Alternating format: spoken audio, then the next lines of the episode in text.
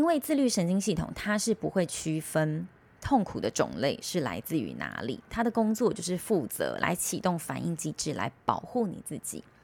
那么，如果我们没有意识的、没有仔细的去觉察跟思考，而是让潜意识的习惯性的信念、偏见呐、啊，还有一些没有优化的判断所驱动，这时候我们的所作所为很多都是恐惧导向的。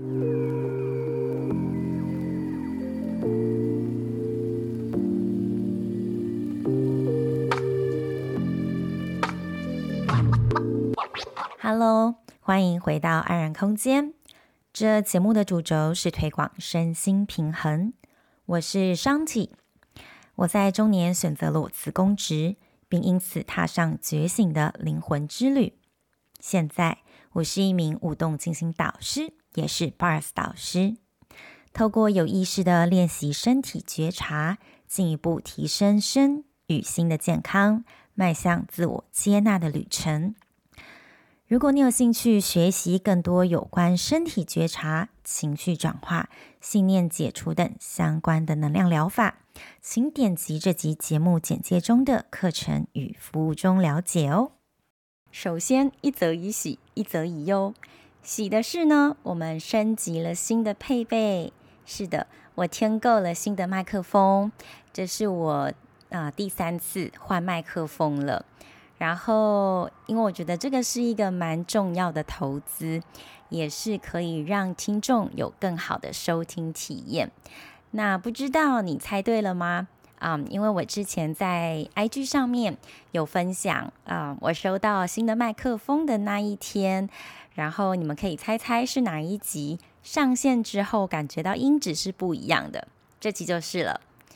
那一则以忧是为什么呢？因为我其实昨天已经录完啊、我接下来要讲的这一集的内容。然后当我整个录完之后，我就发现，Oh my God，就是它的那个设定跑掉了，所以等于那个音质整个是闷住的，出不来的。连我我就想说啊，如果我放那一个好吗？但是因为听的过程太痛苦了，所以我决定还是重录。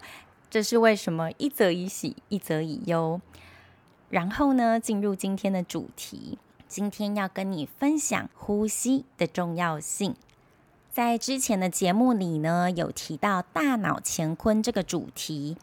里面呢提起了啊、我们如何判定生活中的压力来源，然后进一步启动我们。自主自动的身体保护机制，分泌一些肾上腺素啊，或者是皮质醇，来帮助我们进行战或逃的反应模式，来确保自己生存的下去，自己是安全的，受到保护的。那么今天我们要再度从我们的身体这一个面向切入，但是是从呼吸的角度。一行禅师曾经说到。呼吸是一座桥梁，让外在世界通往我们内在的意识，让身体呢可以跟我们的思想合为一。这也就是为什么在很多的灵性修习上面，呼吸一直是一个蛮被看重的面向。很多人，当我们没有意识的去锻炼、留意自己的呼吸的时候，我们通常只让我们的腹部发挥它三分之一的功能。没有留意到自己呼吸太浅的这个现象呢，会在无形之中制造出我们很多的压力，让我们的呼吸更加的急促，然后更加 boost 那一个恐慌的情绪，进一步让我们觉得很疲劳啊，口干舌燥啊，也有可能会造成未来的心血管的问题。那我想邀请你观察一下。自己平常的状态，甚至是你现在在收听节目的当下，你的呼吸状态是怎么样的呢？你觉得你现在的呼吸是有提高你的肩膀，还有你上胸腔的部分吗？你觉得你平常是不是说话太快了，很想要一口气就把自己想讲的话把它讲完？或者是说你在想事情，或者是太 focus 做事情的时候，会不由自主的想要憋气，或者是说你很容易感觉到焦虑，总是感到疲劳，而且口干舌燥。其实呢，我们的呼吸系统跟身体其他的系统不太一样。在我们还在妈妈的肚子里，还是个 baby 的时候，许多的器官就已经开始运作了，比如说像是大脑啊、心脏啊、肾脏这些器官。但是，唯有呼吸这件事情，是直到我们脱离妈妈的呃肚子里，我们才开始运作。从这个时刻开始，到我们咽下最后一口气，这中间的时间，呼吸是跟着我们一辈子的。呼吸呢，就是我们生命的本质。而你知道吗？我们每天大概会进行多少次的呼吸动作呢？你猜猜？答案是两万三千多次，是不是很多呢？那或许你会好奇说，为什么要 focus 在呼吸这一个练习里呢？那不就是我与生俱来的能力吗？根本就不用另外特地去学习呀。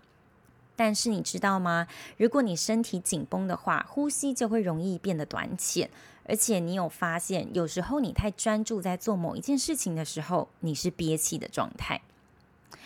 如果呢，我们学会正确的呼吸，它不仅对我们的身体有帮助，帮你延年益寿，它呢更可以有效调节啊自己的生物功能，平衡我们的自律神经系统。如果说我们常常处在一种呼吸急促啊、短浅的状况下，我们的生理状态、肌肉模式、脑波活动的状态，以及心跳跟血压都会变得蛮不稳定的，也不强壮。严重的话呢，你可能还会提早嗝屁。所以呢，嗯，呼吸系统它是非常非常重要的一环。当我们去练习缓慢的、深沉的深呼吸，我们身体里面的迷走神经就会开始发挥作用了。这时候横膈膜也会跟着放松，身体的刹车系统就会启动，安抚我们自己现在紧绷的身体状况。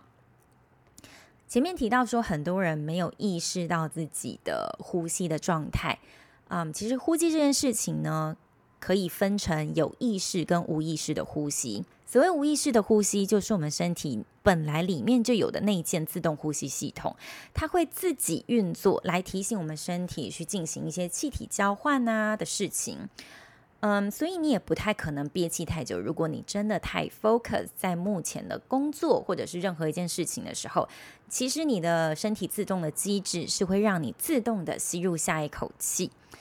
也因此呢，在睡觉或者是太专注做事的时候，我们就不太需要去考虑啊，要记得呼吸哦，呃，吸气跟吐气这件事情，因为身体会自动帮我们做这件事情。但是，我们的呼吸也有是有意识的面向，这就称作自主性的呼吸。这样子的呼吸呢，是开始于你的大脑皮质层。这个方式呢，是透过发挥你心智的力量，确切的、有意识的告诉自己，我要开始进行深层。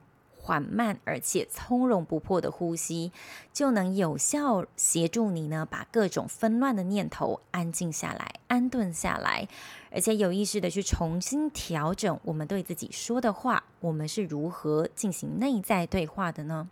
如果我们多多练习这个技巧，我们的意识呢就会变得更加的清澈、清明，而不会让那个无意识的、没有觉察的神经回路来掌控我们的呼吸节奏。许多人经历过一些比较大的创伤，或者是不断承受一些慢性的压力，都会不自觉的闭气，或者是感觉到呼吸是非常急促的。当我们人处在这一种焦虑的状态啊、恐惧的状态当中，我们的交感神经系统就会激发出那个想要战斗、想要护卫自己或者是逃走的反应。这时候，你的身体就会带动肩膀周围的肌肉，开始用胸式呼吸法来进行一些比较浅的呼吸。那久而久之，你这个上胸还有周围的肌肉就会习惯这种非常浅的呼吸方式，导致长久下来，我们胸腔的形状也会跟着改变了。其实肺部的容积是非常大的，因为这样它才能够吸入足够的氧气，支持我们生存。但是如果我们太习惯用浅呼吸的方式来生活，我们就只用到它三分之一的功能了。那在之前有一集节目里面提到大脑乾坤的这一集里面有提到说，哦，我们人类是如何判断压力的来源？就是我们大脑里面有分为前额叶跟杏仁核，但他们两个人的功能是不太一样的。杏仁核它的作用是在于判断危险、压力。然后针对那一个威胁的来源响起身体里的警报模式，进一步可以采取一些行动，比如说刚刚提到的战斗或逃跑。通常我们在发生呃立即性的危险的时候，这一个部位会马上第一优先的被启动。而提到的前额叶呢，它比较属于是在理性判断呐、逻辑思考的部分，这是比较后面的事情了。但是呢，有的人他们经历一些比较重大的创伤，当他们杏仁核启动，判断这个是压力来源，但是他们有可能在那个当下没有办法立即的做出行动，比如说战或逃的时候，人就会发生解离或者是宕机的现象。那个现象就是让自己在当下是没有感觉的，因为没有感觉就不会痛了。嗯。为什么会有这样子的现象？有的人他们的家庭生长环境，或者是过去的一些经验，可能没有那么幸运，有可能是遭受到了家暴或者是性侵。那当这些事情发生的时候呢，因为他还是个小孩，没有办法在年纪那么小的时候为自己捍卫，或者是出去独立的生活，因此。他的生活还是必须大量的仰赖主要照顾者提供的照顾跟资源，但是同时也接受主要照顾者的不适当的暴力对待的时候，虽然他的杏仁核会启动，但是他没有办法反抗或者是逃走，因此就会造成一些嗯宕机的现象哦。这其实会产生更多的问题，因为。你还是下意识的身体会想要排解掉这个战或逃的渴望，那有可能方式就是透过嗯大吃大喝啊，或者是做一些自我伤害的事情，或者是咬吸管啊、咬指甲啊、抽烟啊、喝酒，甚至是吸毒这种方式，寻求这种立即性可以让自己感受不那么痛苦的方式来缓解。自己当下没有办法立即做出保护自己的行为哦，这样子的行为模式是在协助自己缓和我们的杏仁核的反应，但是我们也很清楚，利用烟酒毒或者是大吃大喝这一种等等的方式，它可以马上立即缓解你内在那一股焦虑、不舒服、难过、不知道如何处理的情绪，还有痛苦，但是它造成的伤害。更是长远，它会进一步的让你陷在一种负向循环中，反而更走不出来了。因此，我们就必须要学会另外一种方式来协助自己走出这种负向的循环。所以，学会如何安抚自己的杏仁核是非常非常重要的。我想邀请你观察，平常你是用嘴巴还是鼻子来进行呼吸呢？你会不会不自觉的还会闭气？导致你吸入的空气是越来越少的，这样子短浅的呼吸会带给身体蛮多的压力。一旦养成这样子的习惯啊，你跟呼吸相关的一些肌肉啊，跟横膈膜就会处在一个紧绷的姿态里面。一旦你的身体肌肉记起这样子的运作的方式，我们就会忘记怎样叫做正常的呼吸。就像刚刚先前提到的，压力会造成我们呼吸急促，嗯，启发我们内在一个战或逃的反应模式。这个时候呢，肺部它就会为了要支持你可以采取行动，就会呼吸的比较急促，支持你内在可以供氧量可以快速马上的去支持自己。肾上腺素在这时候也会参一咖，让你的呼吸速度真的变得很快。但是这种呼吸短浅的方式呢，只发挥我们整个肺叶的功能极小部分而已。就像刚刚之前提及的，它会让我们更没有办法放松，身体长期处在一个紧绷的状态里。另外一个造成呼吸比较急促短浅的原因，也跟我们的情绪非常有关系。比如说，留意观察自己在生气的时候，悲伤，甚至是焦虑、嫉妒、难受等等，这样子比较低潮的情绪状态当中，你的横膈膜呢也会跟着紧绷起来。那进入你身体里的气体就会变得比较少，进一步影响到你呼吸的流畅度。不论是你心里啊，或者是身体的痛苦、悲伤，它都会启动你身体的交感神经系统。因为自律神经系统它是不会区分痛苦的种类是来自于哪里，他的工作就是负责来启动反应机制，来保护你自己。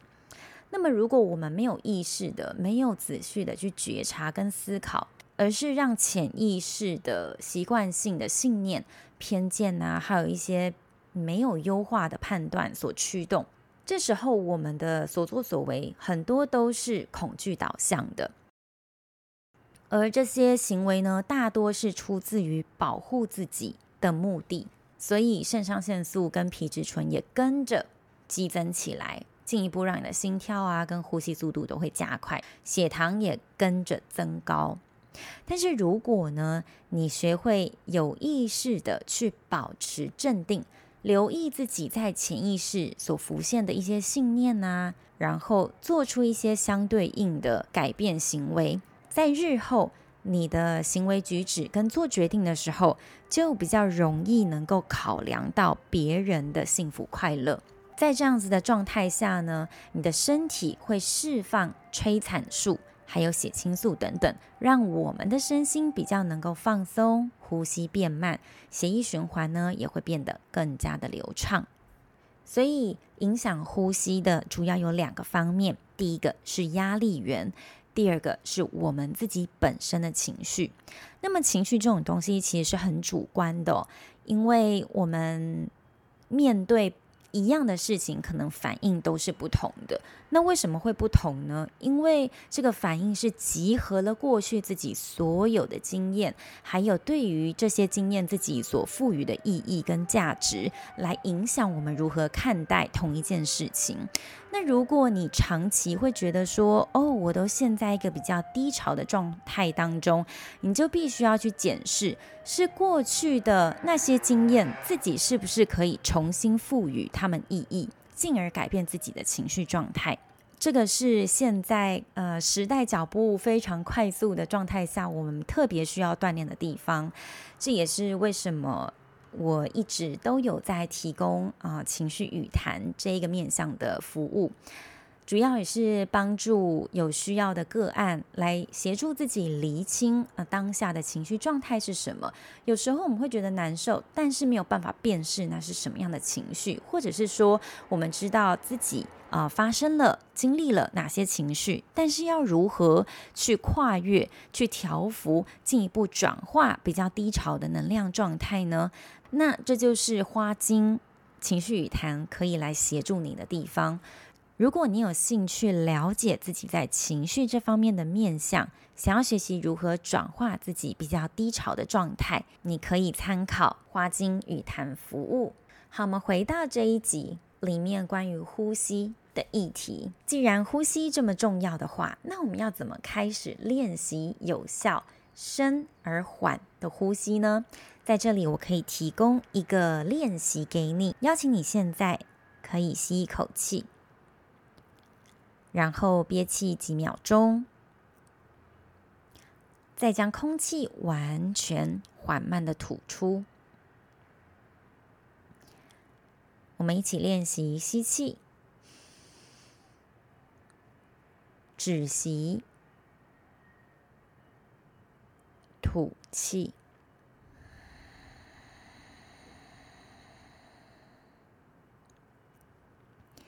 依照你自己呼吸的速度去练习这一个呼吸的方式。一开始呢，你可能会觉得不太舒服、不太习惯，但是要培养出一个新的呼吸模式，你就要有意识的不断的去练习。那当你练久了，你就会去感受你胸腔周围的肌肉似乎有些松动了，你可以更自然的呼进更多的空气到你的身体里面。当你让它成了一个潜意识的习惯，就能够更能协助你自己把注意力拉到当下这个时刻，以至于你在之后面对不如意的状态啊，或者是压力很紧绷的当下，你的心情也可以透过这样子深呼吸的方式，让你的心情更加的稳定。只要你每天有意识的花几分钟进行这样子的练习，就会有很明显的功效了。那在我过去所受的一些训练啊，跟自我的练习里面，也体验到呼吸的重要性。像是印度瑜伽哲学系统里面，也强调呼吸的重要，也因此他们发展出很多不同呼吸的方法，目的都是让我们跟自己的身体更加的连接，让我们的心智跟心灵能够更加的清明与澄澈。那么我知道呢，人其实都有一个惰性。或者是健忘的这一种习性哦，所以说要自己去刻意的练习呀，记起如何正确的呼吸，是一件蛮难的事情。那我之前呢也有录一些影片放在网络上，好让你呢可以自己就依照你可以的时间进行练习。之前我录的影片呢有完整的介绍胸式呼吸、腹式呼吸，还有完全式呼吸。有兴趣的你呢，也可以从 YouTube 上面找到这几支影片来协助你呢，好好练习。那因为有视觉影像的协助，你也可以更知道说到底要怎么正确的呼吸。嗯，我一样会把那个影片的连结放在这一集节目当中的简介里面，供你参考。那回到其实我们人会有惰性这件事。我也一直在思考，说怎样才能够带来最深、最大程度的蜕变，而不再是到处听课啊，获取零碎的知识，而不知道怎么运用在自己身上，也不是在灵性疗愈中感受到短暂式的慰藉。因此呢，我在这里要公布的彩蛋内容，就是一个很棒的机会要提供给你。这个机会呢，是能够真正的帮助你活出身心和谐。绽放内在魅力的人生，我决定要来进行为期十二周一对一的深度教练计划，而我认为这样的方式是自我转化最有效的方式，因为我自己也是在被教练的过程中进步最大的。所以从今年三月开始，呃，会开始提供唤醒内在女神一对一深度教练式的陪伴，协助你唤醒内在本有的美丽跟魅力。并带领你重新看见生命更高、更宽广的视野。透过我设计的唤醒内在女神五大关键，结合独家打造的身体觉察律动法，让你提升配得感，更爱自己，并打造不断吸引好人与好事发生的体质，活在丰盛顺流当中，帮助你进入身心和谐的状态。让那些自我价值感低落啊，找不到生活意义的迷茫感远离你自己。嗯，至于之后还会不会继续提供这么深层的服务，我也不确定。不过呢，这一次我会全力以赴的帮助加入的学员达到成果。每周呢，我会有跟你一对一的教练课，清楚让你知道说要做什么，教你实做的秘诀，进行进度追踪，还有检视。对我来说呢，一对一是最高层次、最深层的帮助。呃，个人时间上面也只能帮助有限的人，所以名额是有限的。我也只能帮助我认为可以帮助的人。此外呢，这一次加入的学员享有开课优惠价，以后的价格不会这么优惠了。所以，如果你有决心从三月开始啊，用十二周来成为喜欢的自己。请点击本集节目简介中的链接预约免费咨询吧。我需要先聊过、先了解过，才能够知道是不是能够帮助到你哦。节目的尾声，我还是要跟你说声谢谢，谢谢你持续的收听。我真心希望你能够透过这个节目里面的分享，让你生活变得更好，让你的身心都能更加的和谐，还有幸福。而如果你觉得这个节目对你有所帮助，欢迎你在 Apple Podcast 上按下订阅、留下五颗星评，也分享给你身边有需要这个节目资源的朋友知道，让我们一起共学共好。也欢迎你订阅悄悄话电子报，我会不定期分享我的生活实践，还有对你有帮助的内容哦。最后，希望我们都可以在自己独特的生命旅程当中，逐渐的学会爱自己、接纳自己，成为一个自己也喜欢的人。我们下期再会喽，拜拜。